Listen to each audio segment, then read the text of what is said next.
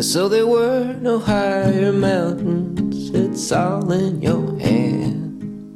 A valley was the future, see, and our sails the plan. And in this travel with no journey. La vida es a su vez muerte. Y en nuestra cultura es habitual que nos cueste mucho asimilar este proceso natural, sobre todo si se trata de un ser cercano querido. El duelo por la pérdida de una persona, despedirla, es imprescindible para que el proceso de asimilación pueda terminar en aceptación. Pero, ¿cómo lo consigo? El dolor es tan desgarrador y profundo en muchos casos que cuesta ver la salida, ver la luz al final del túnel. Por eso hoy vamos a intentar dar pequeños pasos en esa dirección. Vamos a hablar de la muerte, tan natural como la vida misma, de por qué duele, cómo podemos asimilarla, por qué impacta si la tenemos cerca.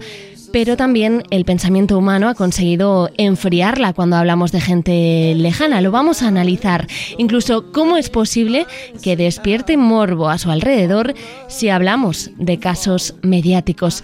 El duelo por muerte, hoy en Serenarte.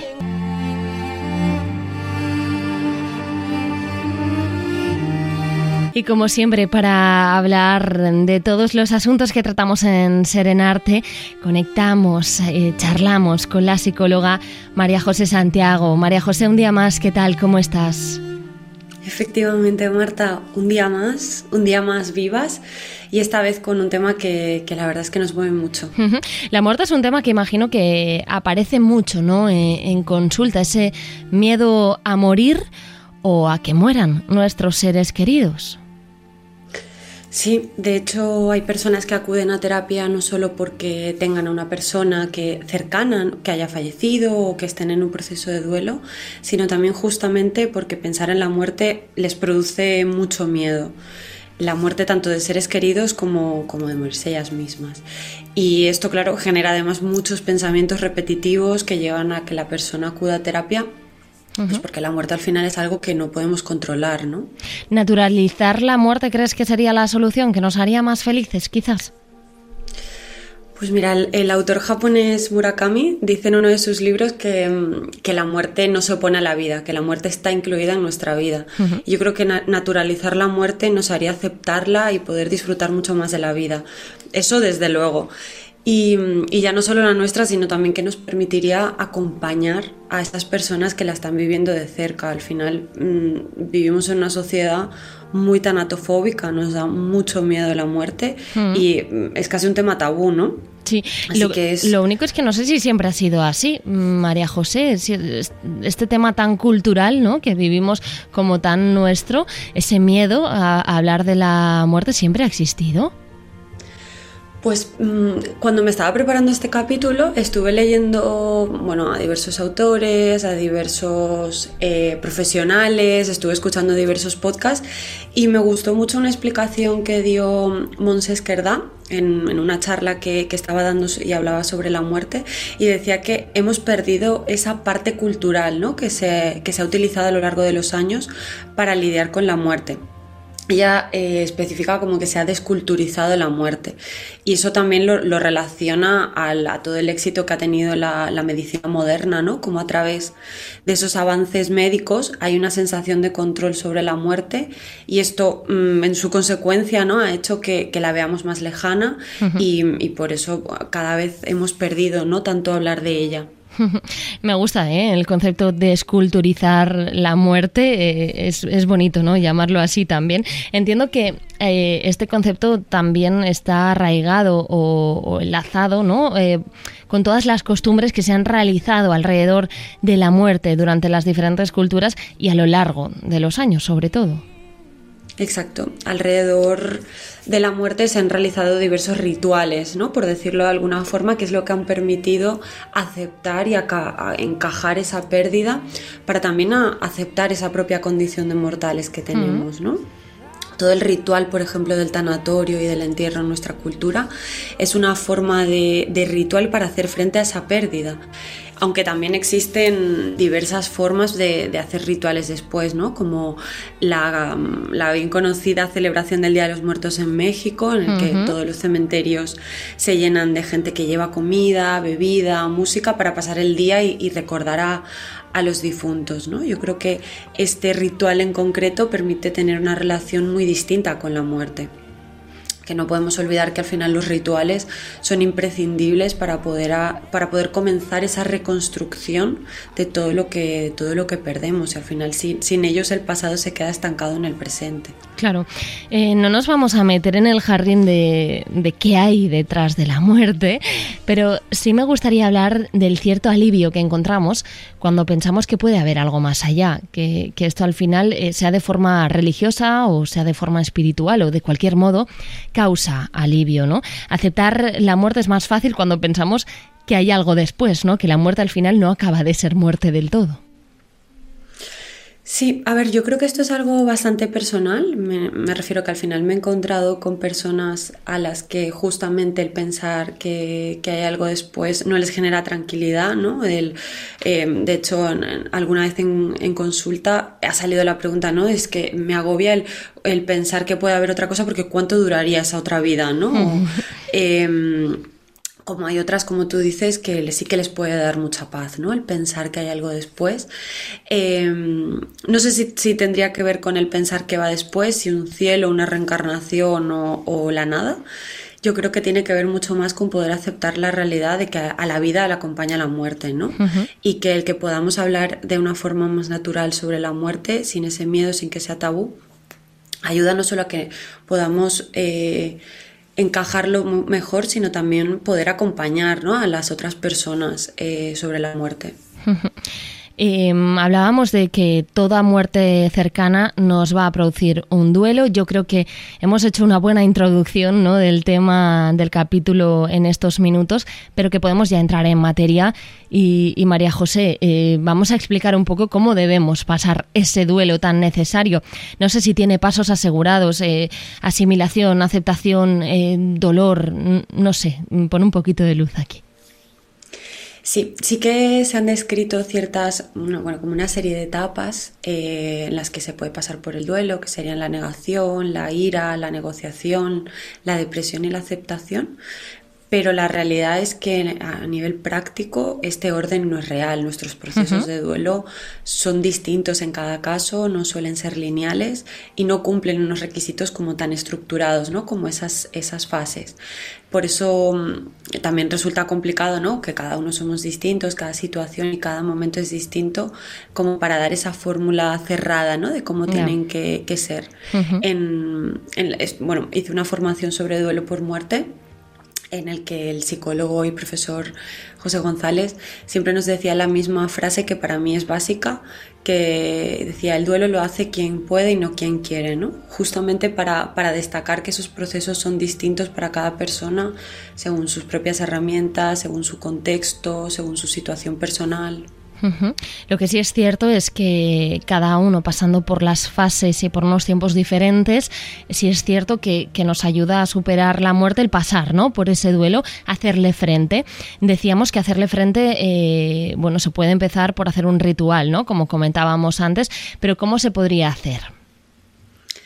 Pues mira, cada, cada, persona podemos ser capaces de crear nuestros propios rituales, ¿no? No sé si, si has visto el vídeo que es precioso de, del marido de Agnes Lassalle, la profesora francesa que fue asesinada por un alumno en el instituto donde daba clases.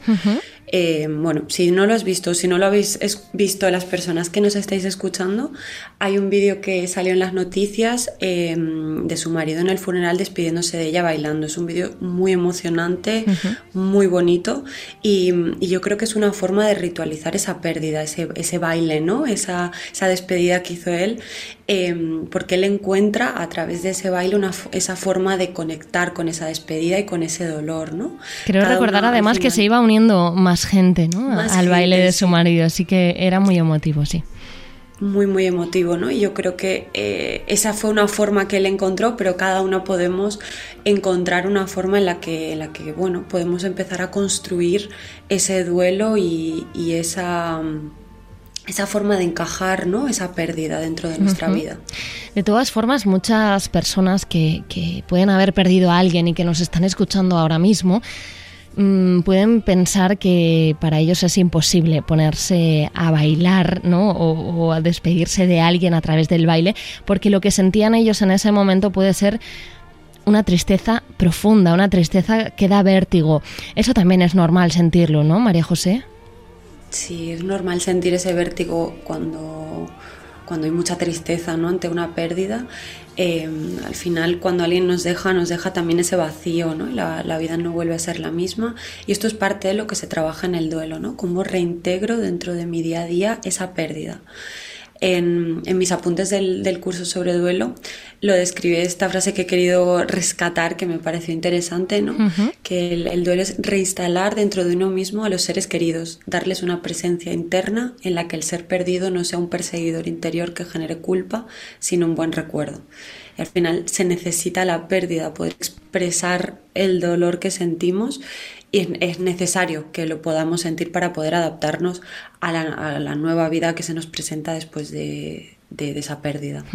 Quizá muchas veces eh, decimos que necesitamos superar la muerte de alguien cuando en realidad no, solo necesitamos aprender a vivir con ella, ¿no? Con, con, ese peso ahí.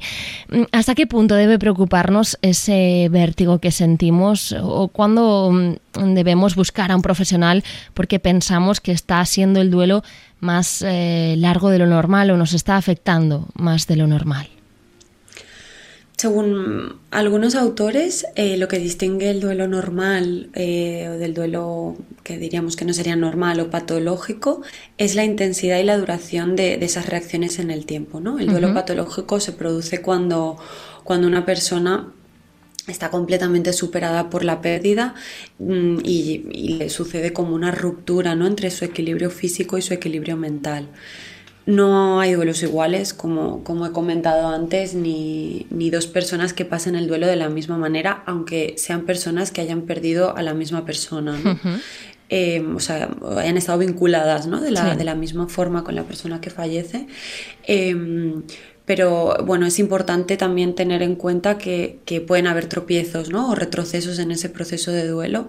Yo creo que aquí eh, es a veces incluso un poco subjetivo. Hay otros que, por ejemplo, otros autores que dicen que el duelo eh, puede durar entre 6 y 18 meses, otros entre un año o dos, ¿no? dependiendo de, del tipo de fallecimiento. O de...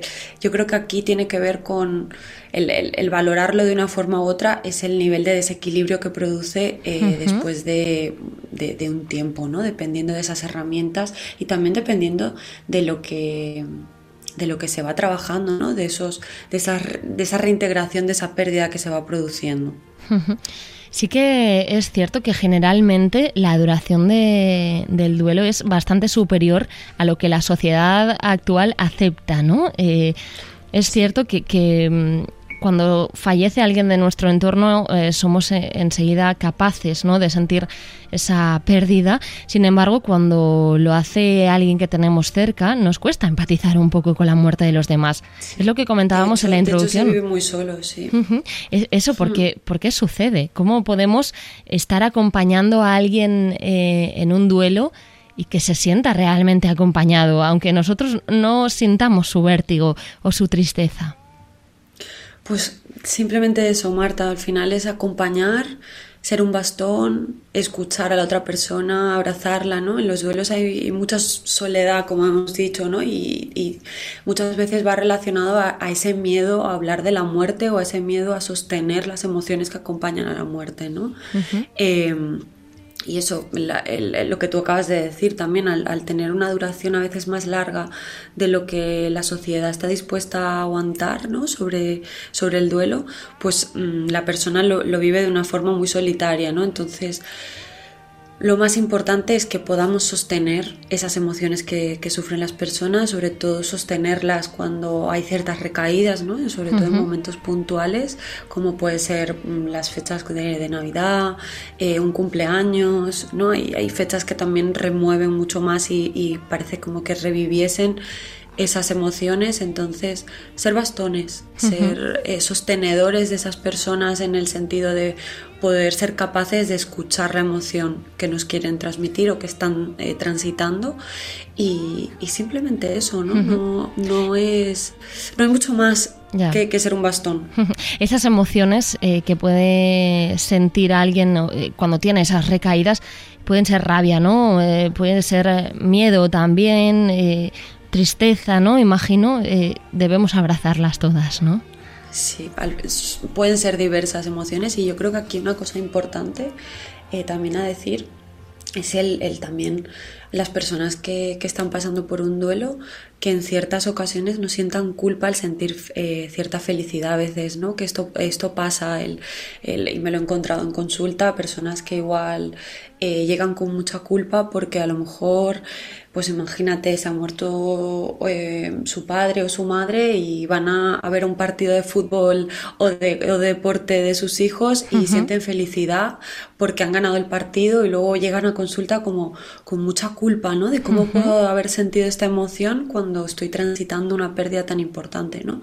Y yo creo que aquí siempre hablamos de las emociones, hablamos de la importancia de vivirlas todas, de la funcionalidad que tienen y, el permitirnos también sentir la, felicidad, aunque estemos pasando un proceso de duelo, también es normal y también es sano que la tengamos porque...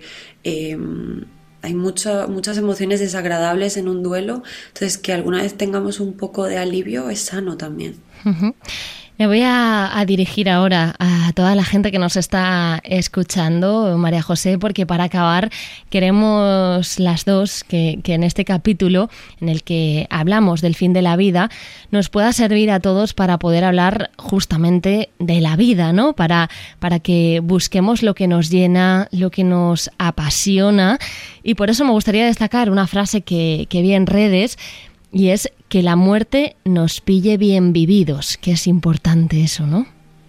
Sí, y ahora que dices esto, Marta, yo también añadiría que hablar de la muerte o transitar un duelo nos permita también relacionarnos mejor y mucho más bonito con las personas que se quedan aquí.